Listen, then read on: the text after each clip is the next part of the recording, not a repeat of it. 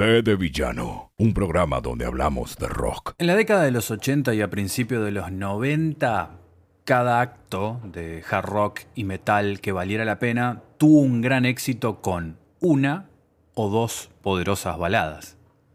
Pero solo los Scorpions de Alemania pueden decir que una de ellas también sirvió como una especie de banda sonora para una revolución política y cultural, pero también ser foco de alguna que otra teoría conspirativa.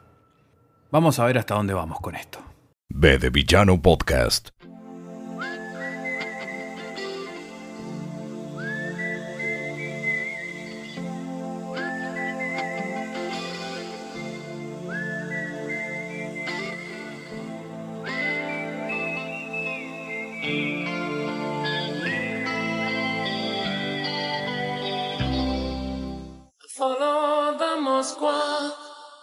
Down to Gonky Park, listening to the wind of change.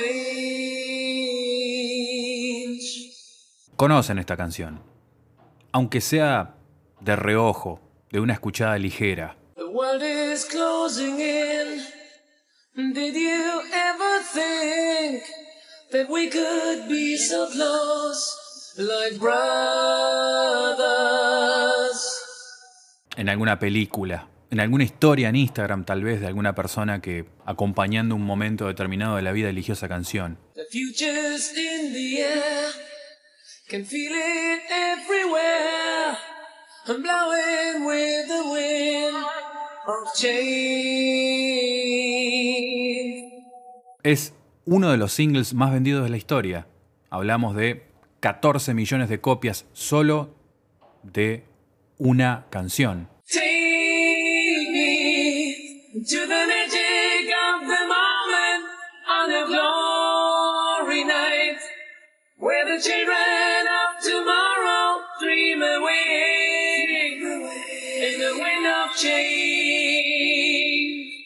Se lanzó como tercer sencillo en enero de 1991 y se convirtió en un éxito mundial justo después del fallido golpe de Estado que eventualmente condujo al final de la Unión Soviética. Walking down the street, distant memories are buried in the past forever. Sí. Es eso mismo que ustedes estuvieron justamente rumoreando y jugándosela con algunos comentarios en la publicación que hice en mi perfil de Instagram. Sí, acertaron. Es Win of Change.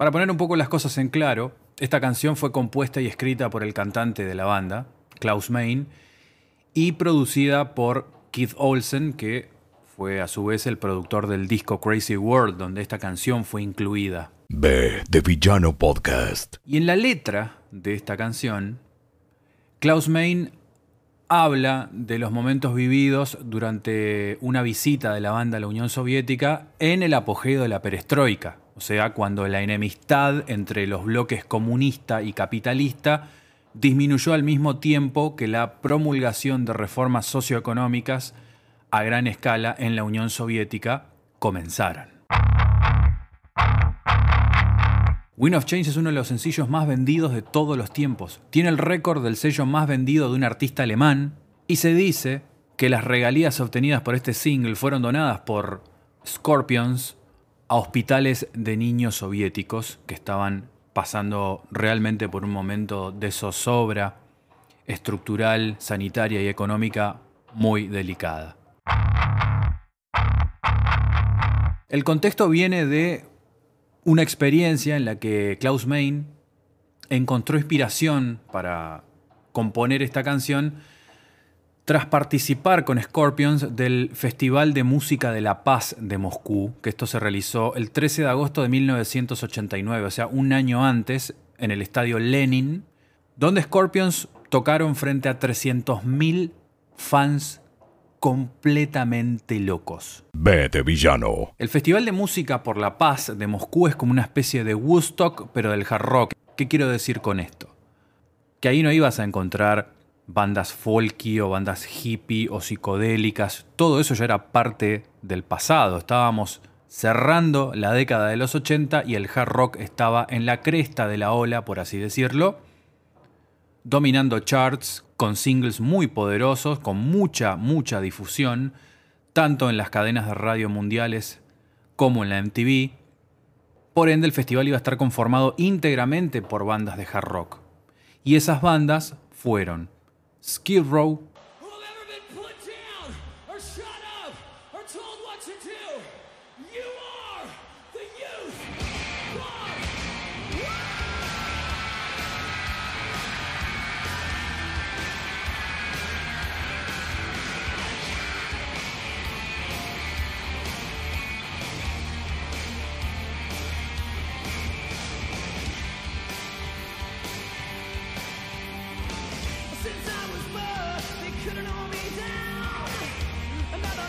kid, another burned out town. I never played by the rules,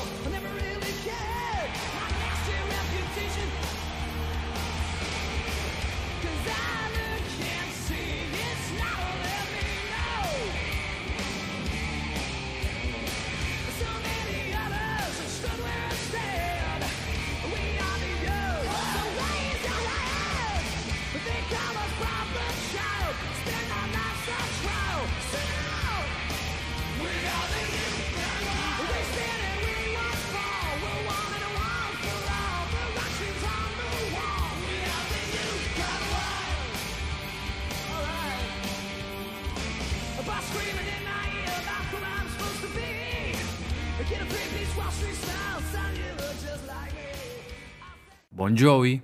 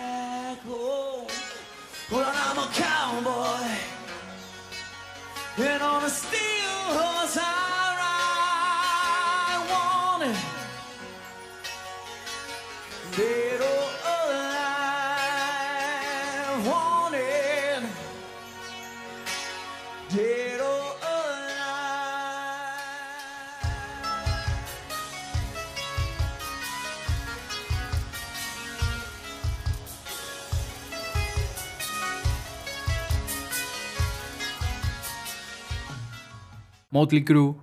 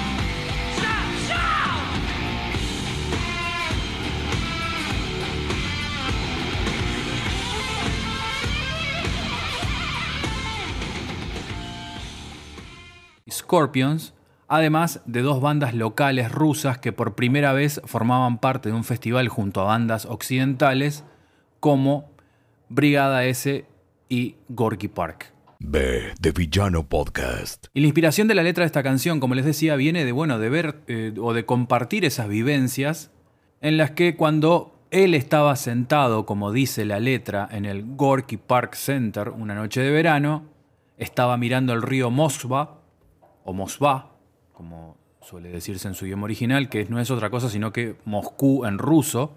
Ese río particularmente atraviesa toda la capital rusa y todo lo que ve a su alrededor inspira a Klaus Main a escribir esta canción que tiene un aire de mucha esperanza, de mucho buen augurio y como tal lo implica la letra, cambios, porque veía a la juventud rusa perder la cabeza por el hard rock occidental que tanto, tanto deseaban escuchar y que en muchos casos tuvieron que conformarse de hacerlo a través de copias ilegales o tal vez algunos discos que entraban de contrabando porque el gobierno definitivamente no quería esa influencia occidental en Rusia. Pero los tiempos estaban cambiando, desde, desde luego que estaban cambiando. Y Klaus Main decidió plasmar eso en una canción que se convirtió en un hit mundial. B de Villano. Un programa donde hablamos de rock. Lo que se celebra es básicamente la disolución de la Unión Soviética, el fin de la Guerra Fría y de la esperanza de un momento en el que habían surgido condiciones muy tensas a raíz de la caída de los gobiernos comunistas en las naciones del bloque del Este, allá por 1989. Por eso la letra dice, sigo el río Mosvá, bajo al Gorky Park, escuchando vientos de cambio. Así sería la traducción de esa estrofa que introduce la letra de Wind of Change. El Gorky Park, que es un parque urbano allí en Moscú, que lleva el nombre del activista y escritor Maxim Gorky, y que es un referente literario en ese país y en el resto del mundo. En la letra también se menciona o se hace referencia al instrumento tradicional ruso que es la balalaika, en una estrofa donde dice, deja que tu balalaika cante lo que mi guitarra quiere decir, ¿no? en una especie de unión de culturas, algo a lo que Klaus Main le dio mucha importancia y mucho énfasis y que quería dejar muy pero muy en claro en Wind of Change. Está asociada con las revoluciones de 1989 y la caída del muro de Berlín también ese mismo año. Son los dos eventos sociopolíticos más importantes de fines de los 80 y que abrieron el juego hacia otras revoluciones sociales en la década de los 90. Es más, los Scorpions tocaron esta canción una década después en la puerta de Brandenburgo, el 9 de noviembre de 1999, justamente durante el décimo aniversario de la caída del muro de Berlín. Este muro que al final de la Segunda Guerra Mundial divide a Alemania en dos, una más socialmente enfocada y políticamente hacia el occidental y la otra más bajo el pie estricto del régimen ruso. Y las diferencias socioeconómicas eran muy, pero muy grandes a punto tal de que en Alemania Oriental realmente pasaban necesidades eh, básicas eh, muy, pero muy jodidamente. Entonces, la caída de ese muro particularmente y la disolución de la Unión Soviética hacen que en Europa suceda un cambio sociopolítico muy importante, muy trascendente, que además de volver a unificar a Alemania, a que sea una sola nación, hizo que Rusia también se abriera al resto del mundo de una forma mucho más acorde al mundo globalizado que se estaba por venir. Es impresionante la cantidad de países en las que fue número uno, por ejemplo, en Austria, en, en, Francia, obviamente en Alemania, en Países Bajos, en Noruega, en Suecia, en Suiza. Y en otros países estuvo muy cerca, como el caso de Dinamarca, Irlanda, Reino Unido, Estados Unidos.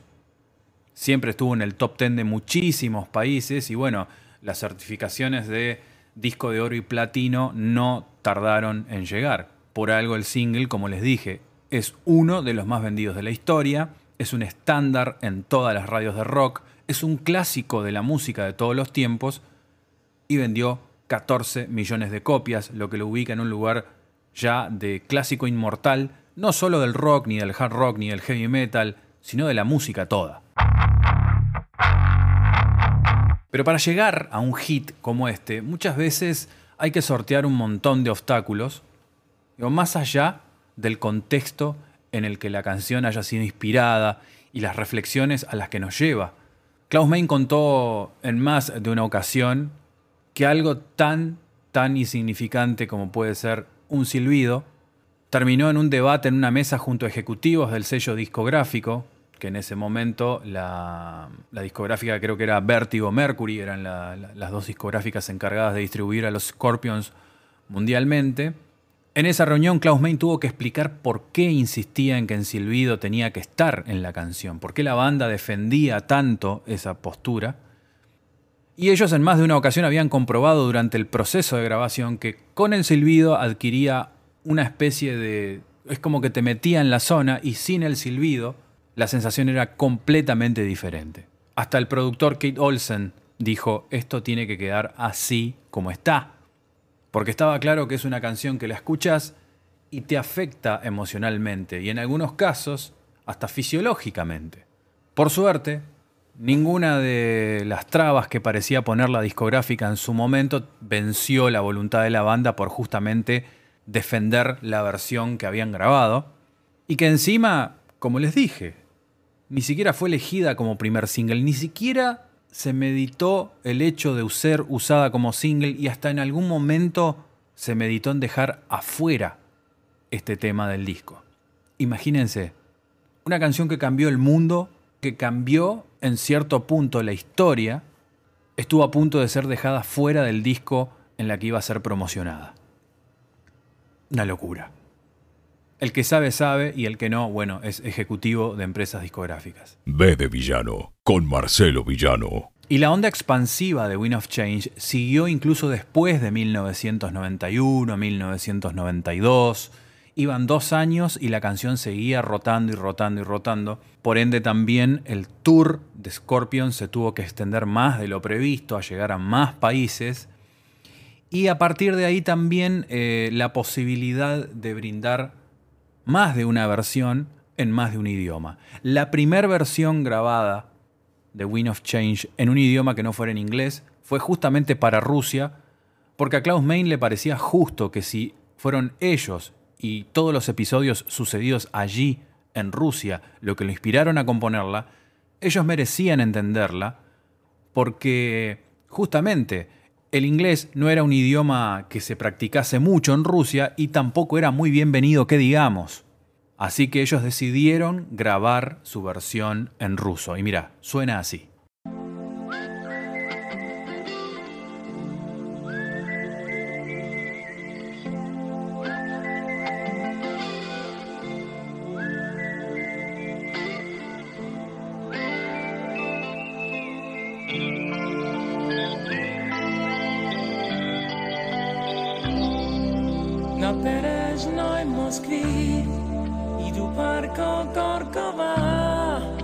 就这样。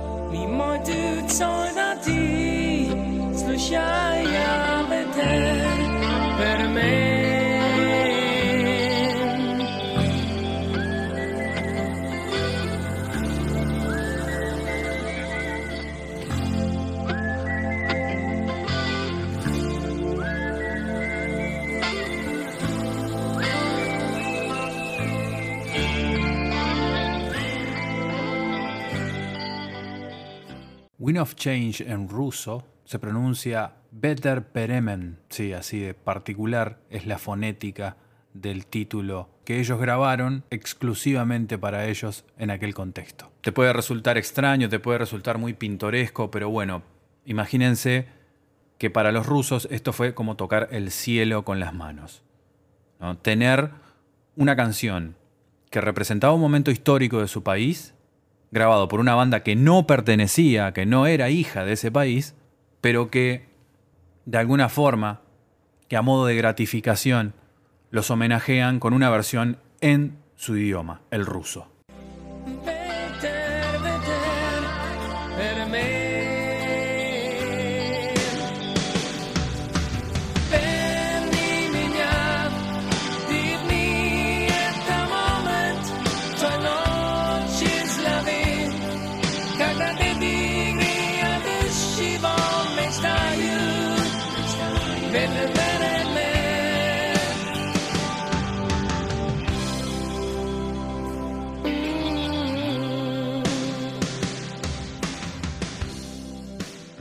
Scorpions además ya venía como allanando el camino con Rusia porque fue una de las primeras bandas occidentales en tocar allí. A partir de ahí, después vino Ozzy y después vino todo el resto, ya cuando era más accesible poder ingresar a aquel país sin toparse con la férrea burocracia que caracterizaba al gobierno ruso de ese entonces, que, reitero, en ese entonces se llamaban la Unión Soviética. Y hay una cosa que me gusta mucho de la postura de Scorpions con relación a Wind of Change y con relación a lo que representa esa canción también para ellos. Cuando se dio la posibilidad de hacer este festival que les decía por la paz en Moscú, las bandas americanas que vinieron venían con una postura muy de, además de unos problemas de ego bastante importantes, Venían con la postura de decir, sacudimos a la Unión Soviética, la roqueamos, Estados Unidos sacudió a la Unión Soviética.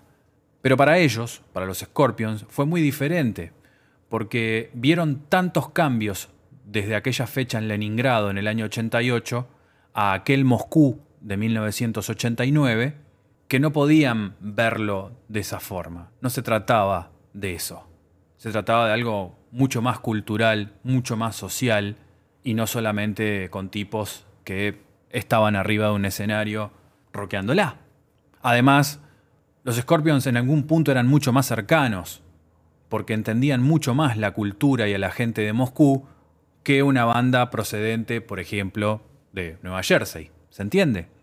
Y es interesante también eh, la reflexión que hace Dave Snake Sabo, el guitarrista de Skid Row, que eh, él se da cuenta también un poco del impacto porque también comprende que la historia es muy diferente, la historia de Rusia es muy diferente a la de Estados Unidos, entonces la importancia de tocar en Moscú fue muy importante e impactante para el público, para los Scorpions y para ellos también. Rusia fue uno de los países que dividió a Alemania y para una banda alemana tener que tocar allí con ese éxito y que encima ese éxito hable de todo lo que está pasando en contexto, tiene mucho más peso que cualquier éxito que hayan tenido las otras bandas que mencioné. No había chances de equiparar el hito histórico que estaba sucediendo. Seibo también decía que él intentaba imaginarse cómo pudo haber sido crecer en un ambiente posterior a la Segunda Guerra Mundial, con las dos Alemanias divididas, con familias separadas, con hermanos separados, con hermanas distantes, y luego saber que tu país además carga con crímenes contra la humanidad que son insondables. Y ellos tuvieron que un poco, hablo de los Scorpions, ¿no? Tuvieron que vivir con esa historia. ¿Qué músico, qué artista alemán no tuvo que cargar con semejante oscura historia a sus espaldas, por más que ellos no hayan sido protagonistas de ellas? Otra cosa interesante que también eh, sirve como testimonio es lo que dijo Doug McKee, que en esa época era el manager de Scorpions. Y durante su estadía en Moscú, que fue como una semana, tuvieron varios viajes de prensa y tareas que hacer justamente a modo de difusión de todo lo que venían a hacer. ¿no? Y una de las ideas, una de las cosas que se podían hacer dentro de todo sin restricciones y sin tantos controles y dentro de todo con una logística accesible, fue la de llevar a pasear no solo a los Scorpions, sino al resto de las bandas a atravesar el río Moscú o el Moskva, como le dicen, ¿no? Pero en ese entonces eh, Rusia o la Unión Soviética no era como si tuvieran todo lo que vos podrías necesitar para hacer un paseo de estas características ah, con un simple alquiler y listo. Según Doug McGee, no tenían nada. Ahí no era un país en donde vos podías llamar al conserje y decirle, quiero dar un paseo en bote con una barbacoa, eh, contratámelo. Como normalmente lo puedes hacer en cualquier otro lugar o en cualquier otro paraíso turístico. Así que ese paseo en barco por el río Moscú dice que fue tan complejo como hacer un show. Así que hicieron ese barco, acompañados de, bueno, como les dije, todas las bandas. Reitero, las bandas que participaron fueron Scorpions, Bon Jovi, Motley Crue, Skid Row y las bandas locales Gorky Park y Brigada S. Pero además fueron acompañados con periodistas de la MTV, soldados del Ejército Rojo, o sea, para que vean un poco cómo estaba el ambiente, no es que todos estos melenudos iban a tener la posibilidad de estar viajando por el río Moscú en un barco solos, sin ninguna clase de control, en un país donde justamente estaba acostumbrado a que todo fuera controlado. Y ahí es donde justamente Klaus Main empieza a esbozar un poco las, las primeras líneas de esta inmortal canción llamada Wind of Change. Ahí es donde nace Sigo el Moswa bajo al Gorky Park, como les decía unos minutos atrás. Otro punto a favor de los Scorpions. En Moscú los conocían mucho más a ellos y a Ozzy que al resto de las bandas, porque probablemente eran las únicas dos bandas occidentales a las que tenían acceso. Les sucedió a los Skid cuando estaban tocando, que si bien los trataron muy bien, pero también se escuchaba de fondo el grito Scorpions, Scorpions, y también coreaban el nombre de Ozzy. Pero claro, si era toda la música occidental que habían podido escuchar. Snake Sabo sabía de que en Rusia Skid Row no era conocido, más allá de que ellos con su primer disco la, habían, la venían rompiendo. Rusia es como un mundo aparte realmente, otro planeta. La Unión Soviética de ese entonces realmente era una cortina de hierro que aislaba a la gente de ese lugar de todo el resto del mundo. B de Villano, un programa donde hablamos de rock. De rock. De rock. De rock. La primera sensación de un cambio fuerte frente a los ojos de los miembros de Scorpions fue cuando arrancaron su show con el tema Blackout y todos los soldados del ejército rojo, todo el equipo de seguridad y todo lo que estaba desplegado por parte del gobierno se dieron vuelta para mirar el escenario y empezaron a lanzar sus gorras y uniformes al aire. Fue algo increíble. De hecho, quiero decirles que este festival se transmitió en vivo para todo el mundo, para muchísimos países, en directo. Yo lo vi y ese momento es realmente increíble. Increíble. De pronto ver tipos súper rígidos, firmes, que por momentos parecían todos iguales, explotar de euforia con el riff de Blackout. Es una cosa que no me pude olvidar nunca más. Y Klaus Main sobre ese momento dice que sentía que en ese preciso momento el mundo estaba cambiando frente a ellos.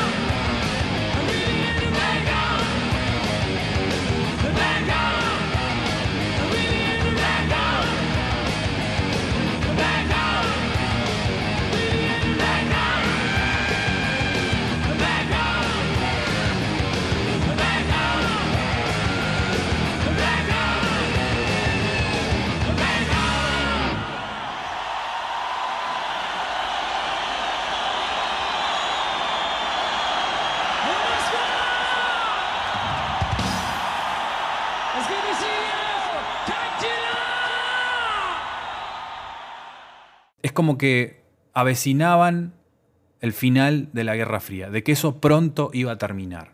Había como un sentimiento de esperanza en medio de toda esa tensión.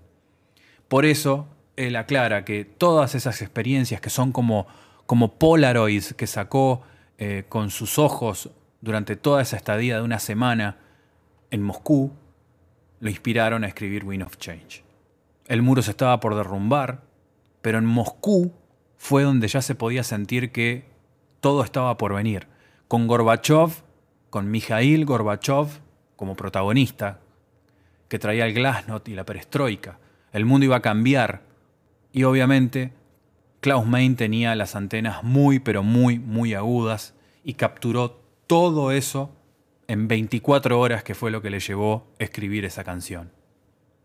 En algunas declaraciones que ha hecho Klaus Main, él se siente aliviado, feliz de haber sido criado en Alemania Occidental, que es algo difícil de creer hoy que ya el país está completamente unificado desde hace muchísimos años, pero solo había tres canales de televisión en Alemania y uno de ellos lo veían en blanco y negro desde Alemania del Este. ¿Se dan cuenta la diferencia? Y cuando vio la televisión de la Alemania Oriental, vio un mundo oscuro, vio un mundo triste, gris, carente. Y todo eso fue muy conflictivo para la gente que vivía en Alemania Occidental. Ellos tenían la sensación de que no eran bienvenidos del otro lado del muro, y generó una tensión muy grande entre Oriente y Occidente que duró años. Como ustedes habrán leído, quiero creer, aquellos que intentaban cruzar el muro corrían peligro de morir. Pero vos intentabas cruzar el muro y había francotiradores apuntándote. Simple. Los alemanes occidentales crecieron con jeans, con Elvis, chicles. O sea, un estilo muy estandarizado, muy como viviríamos nosotros, si querés, también. Pero allá crecieron bajo la pata de la Unión Soviética. Crecieron con Nikita Khrushchev, esa mujer que un día golpeó la mesa con sus zapatos en las Naciones Unidas. No sé si han visto ese momento o han leído sobre él, pero fue muy impactante, porque fue como una amenaza, fue como decir, la próxima guerra está a la vuelta de la esquina. Entonces los Scorpions en un punto querían alejarse de su propia historia alemana, desde el holocausto, de todo lo que es la generación de sus padres en guerra con todo el mundo. Ellos solamente querían ser músicos y con suerte unir a la familia internacional de la música, unirse a esa familia, ser parte.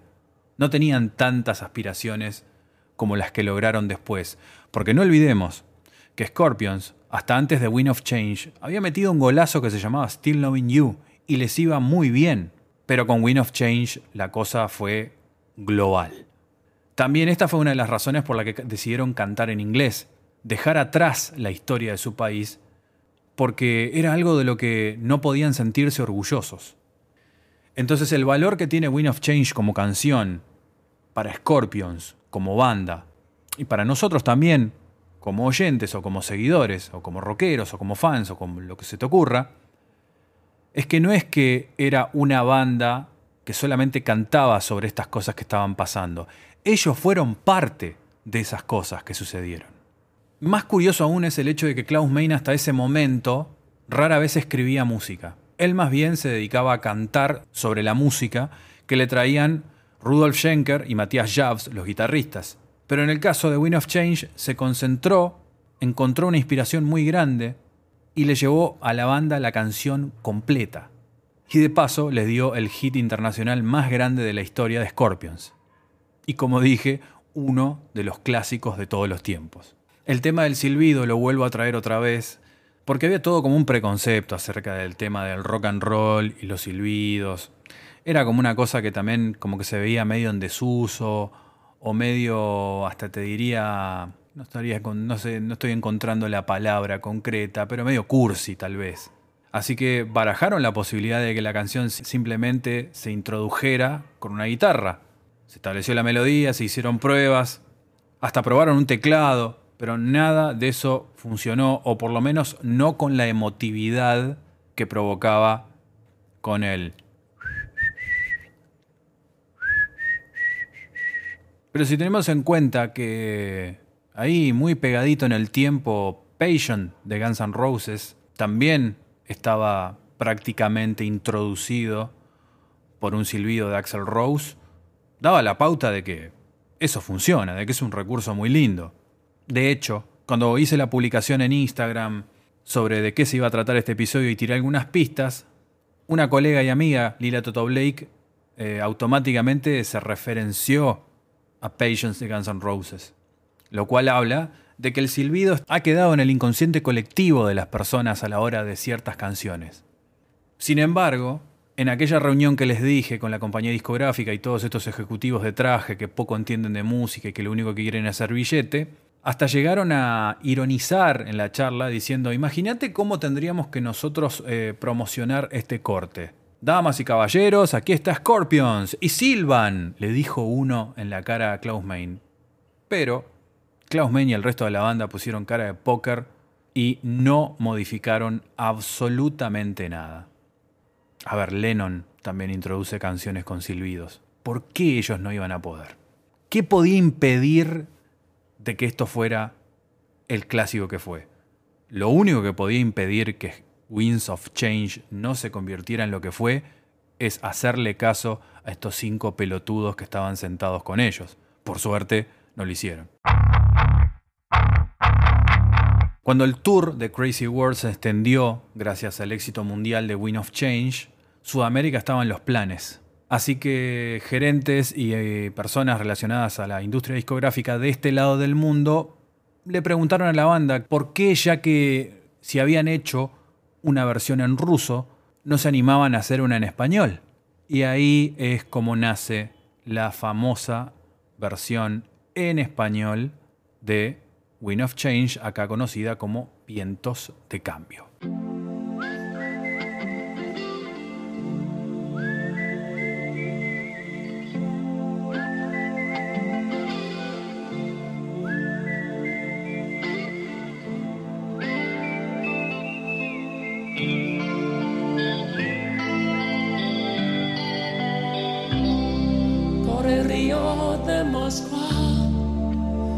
Gorky Park, escuchando vientos nuevos. Verano atardecer, soldados a pasar, escuchando vientos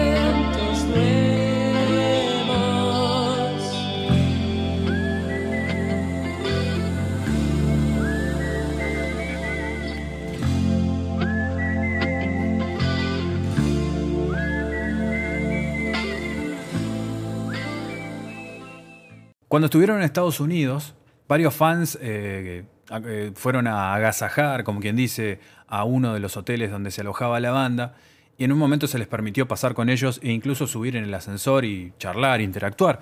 Entonces uno le preguntó particularmente a Klaus Main qué era el Mosba, qué era eso. Y Klaus May lo mira como con cara de profesor que siente pena por lo que no sabe el alumno y le dice, viejo, decir el Mosba es como hablar del río Mississippi. Claro, en Estados Unidos, más allá de lo que sucedía a nivel bélico o a nivel geopolítico, a nivel militar, de esos intercambios violentos que hacían a través de los canales de televisión sobre la guerra nuclear, sobre quién era más poderoso, en Estados Unidos no sabían mucho de Rusia en sí misma.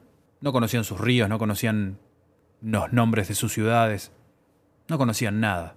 Viven en una cápsula bastante cerrada, casi tan cerrada como la de la Unión Soviética en ese momento. Y así llegamos al final de la primera parte de este episodio, que por cierto me olvidé de titularlo. Y creo que la mejor forma de darle un título es justamente tomar un pequeño fragmento de la letra de la canción que habla justamente sobre la magia del momento. Así que prepárense para la segunda parte porque ahí es donde vamos a desarrollar justamente la teoría conspirativa que envuelve a la canción Wind of Change y que despertó cierta polémica en el último año a raíz de un trabajo de investigación hecho por un periodista norteamericano cuyos datos e investigación voy a compartir con ustedes en la segunda parte de este episodio de B de Villano, en el cual ya alcanzamos los 10 episodios y hemos superado las 300 escuchas, algo que realmente me pone muy, pero muy feliz. Así que gracias, Sigan de cerca las historias en Instagram y en redes sociales. Y la semana que viene, la segunda parte de este episodio. Ve de Villano, el podcast.